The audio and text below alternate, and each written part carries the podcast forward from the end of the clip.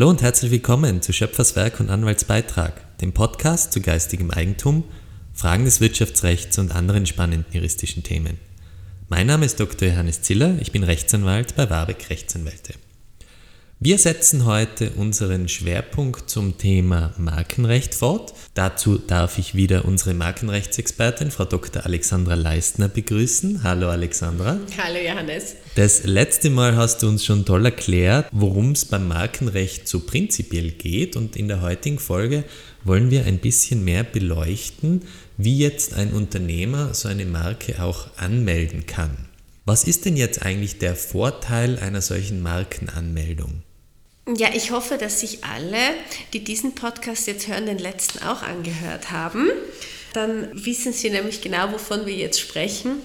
Und die Vorteile einer Markenanmeldung liegen ganz klar darin, dass man eben ein bei einem Patent- oder Markenamt registriertes Kennzeichen hat das man jedem anderen Mitbewerber am Markt entgegenhalten kann. Es ist also ein verbrieftes Recht, das ein Ausschließungsrecht bewirkt. Ich habe quasi dann eine Monopolstellung, dieses Kennzeichen, das ich mir registrieren habe lassen, für die eben für dieses Kennzeichen wiederum registrierten Waren und Dienstleistungen ausschließlich zu verwenden.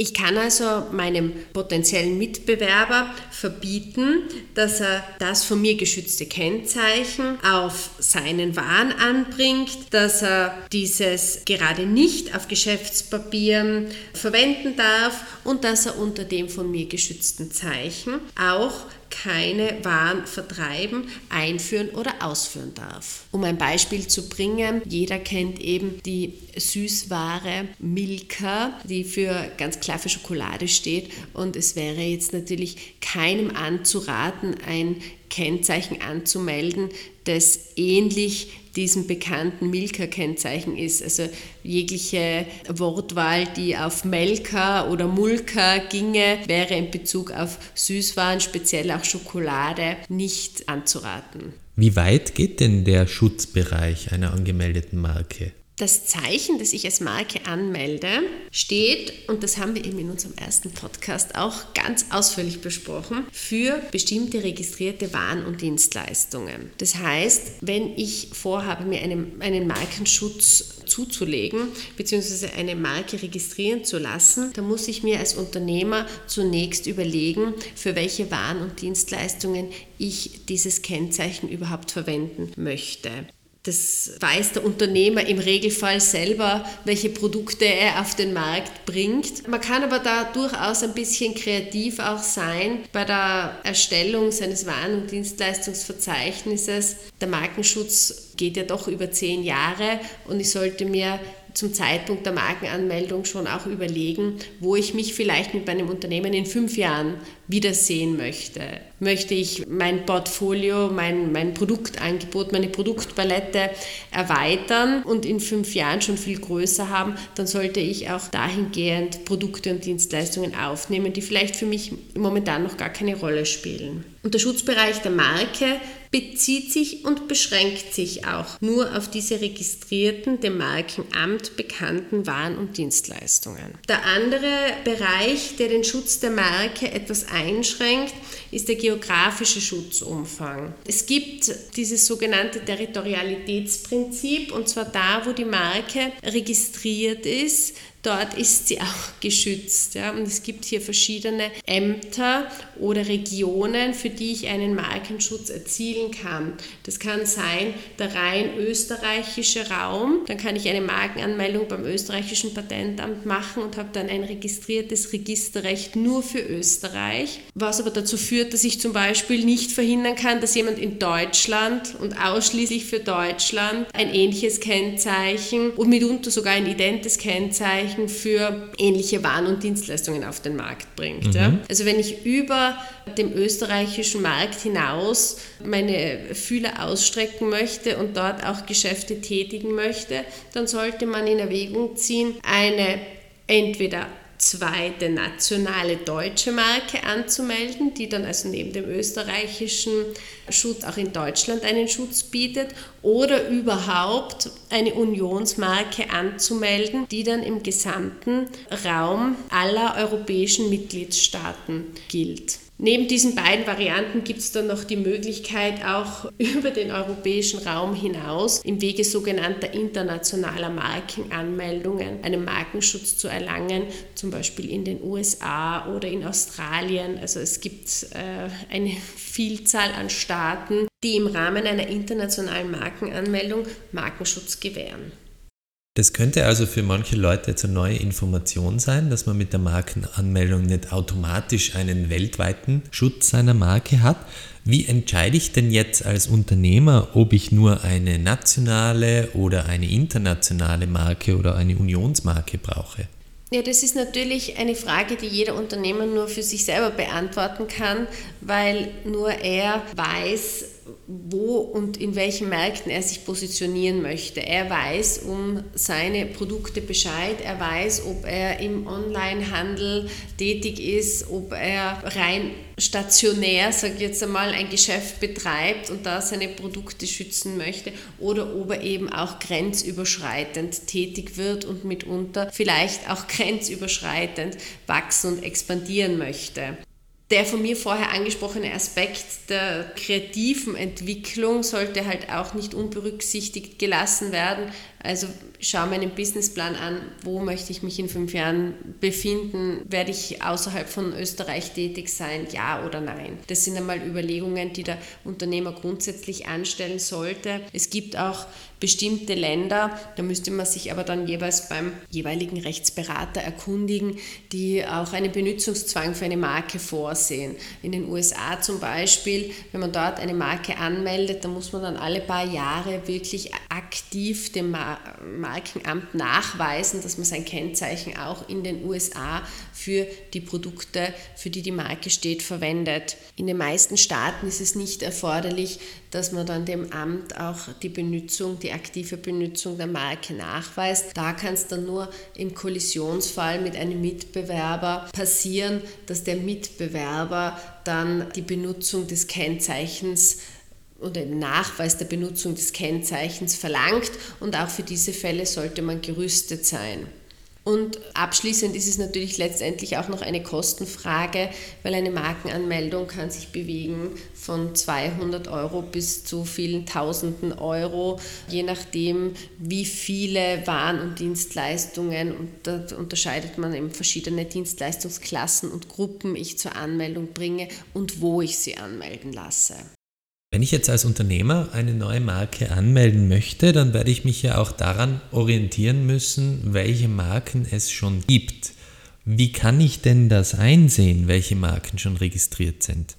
Also in erster Linie ist auch ein bisschen Eigeninitiative gefordert. Sobald ich am Markt aktiv bin, kenne ich ja normalerweise meine unmittelbaren Mitkonkurrenten durchaus. Das heißt, es ist ein probates Mittel, einfach einmal im Rahmen einer Google-Recherche zu schauen, ob das Kennzeichen, das ich mir ausgesucht habe, möglicherweise schon ein Mitbewerber verwendet für ähnliche Waren und Dienstleistungen. Ja? Also wenn in branchenfremden und von Unternehmerbranchenfremden Bereichen ähnliche Kennzeichen auftauchen, ist das nicht so dramatisch, als wenn in unmittelbarer Branchennähe ein ähnliches Kennzeichen oder vielleicht sogar schon das idente Kennzeichen verwendet wird.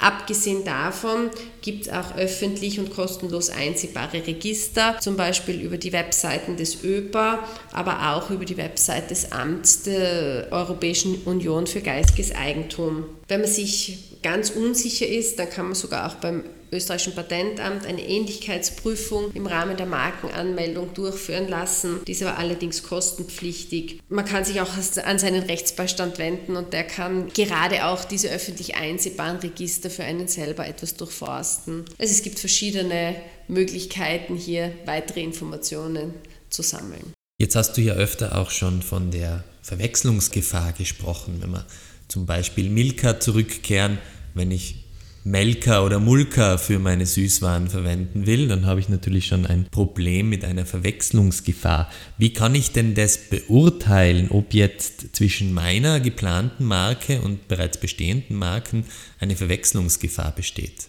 Also sagen wir so, für den Laien ist es bis zu einem gewissen Grad schon möglich, konkret herauszufinden, ob, er, ob das eigene Kennzeichen mit dem anderer Mitbewerber kollidieren kann. Bis zu einem gewissen Grad deshalb, weil es natürlich viel Rechtsprechung und Judikatur auch dazu gibt, wann Kennzeichen verwechselbar ähnlich sind und wann sie das nicht sind. Die Kollisionsbeurteilungen, also diese Beurteilungen, ob Kennzeichen eben sich ähneln oder nicht, ist immer ein Wechsel zwischen Kennzeichenähnlichkeit und Waren- und Dienstleistungsähnlichkeit. Also es reicht nicht nur auf die Zeichen an sich zu schauen, sondern man muss da auch immer die unter dem Zeichen geschützten Waren und Dienstleistungen im Auge haben. Ja. Aber als Laie hat man doch auch ein bisschen ein Gespür dafür, sagen zu können, uh, komme ich da in einen möglicherweise strittigen Bereich zu einem anderen Mitbewerber. Wenn man sich unbefangen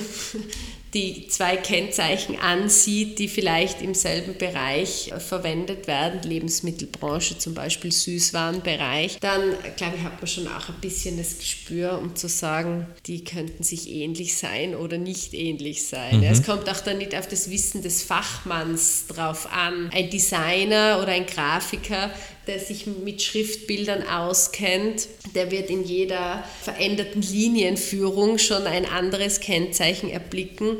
Aber diese Fachmänner sind ja unter den normalen Verbrauchern nicht so gesät. So gesehen muss man sich da auf einen objektiven und auch vielleicht ein bisschen laienhaften Zugang zurückziehen. Wenn ich jetzt meine Marke angemeldet habe, kann es ja auch sein, dass ich mit der Zeit draufkomme, dass jemand anderer dieselbe Marke verwendet. Was habe ich denn da für rechtliche Möglichkeiten dagegen vorzugehen? Also grundsätzlich ist es so, dass man dann nicht gleich drauf losstürmen sollte und jedem eine Abmahnung schicken, weil er ein ähnliches oder identes Kennzeichen verwendet für möglicherweise ähnliche oder idente Waren, sondern man sollte sich einmal in Ruhe anschauen. A, wie schaut es mit meinem Markenschutz überhaupt aus? was ist jetzt noch einmal konkret unter meinem Kennzeichen geschützt und b, was schützt der Mitbewerber, den ich vielleicht abmahnen möchte, mit seinem Kennzeichen.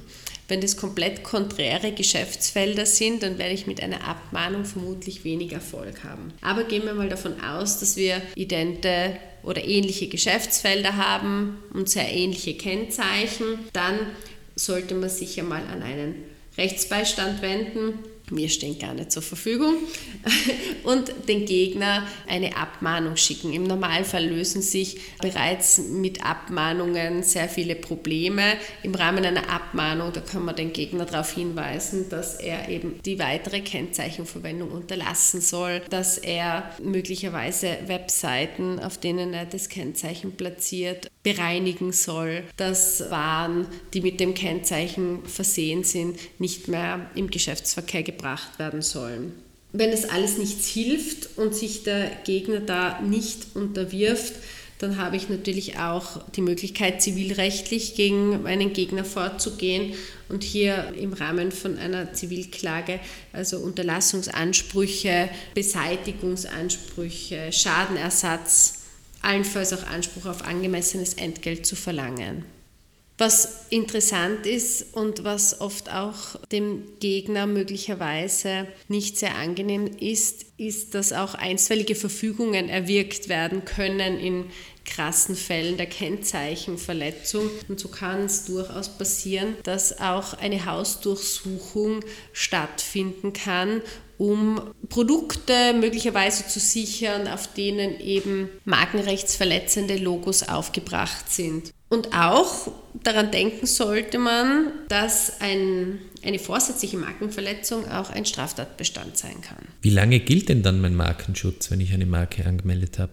Also ab dem Zeitpunkt der Markenanmeldung, vorausgesetzt es kommt dann in der Folge zu einer Markenregistrierung, ist die Marke im Regelfall zehn Jahre lang geschützt. Also das nicht nur in Österreich, das gleiche gilt für die Unionsmarke, die eben im europäischen Raum angemeldet werden kann und es gilt auch für die meisten anderen Staaten, die im Wege internationaler Markenanmeldungen erreicht werden können. Die Marke kann im Gegensatz zu anderen Schutzrechten auch beliebig oft verlängert werden. Und das Einzige, was man noch aufpassen muss, ist, dass es eben mitunter regionale Besonderheiten gibt. In Japan zum Beispiel ist eine regelmäßige Markengebühr zu entrichten, eine jährliche. In den USA wird eben nach ein paar Jahren ein Benutzungsnachweis verlangt, wo man dem Patentamt aktiv nachweisen muss, dass man sein Kennzeichen auch regelmäßig im Geschäftsverkehr in den USA verwendet.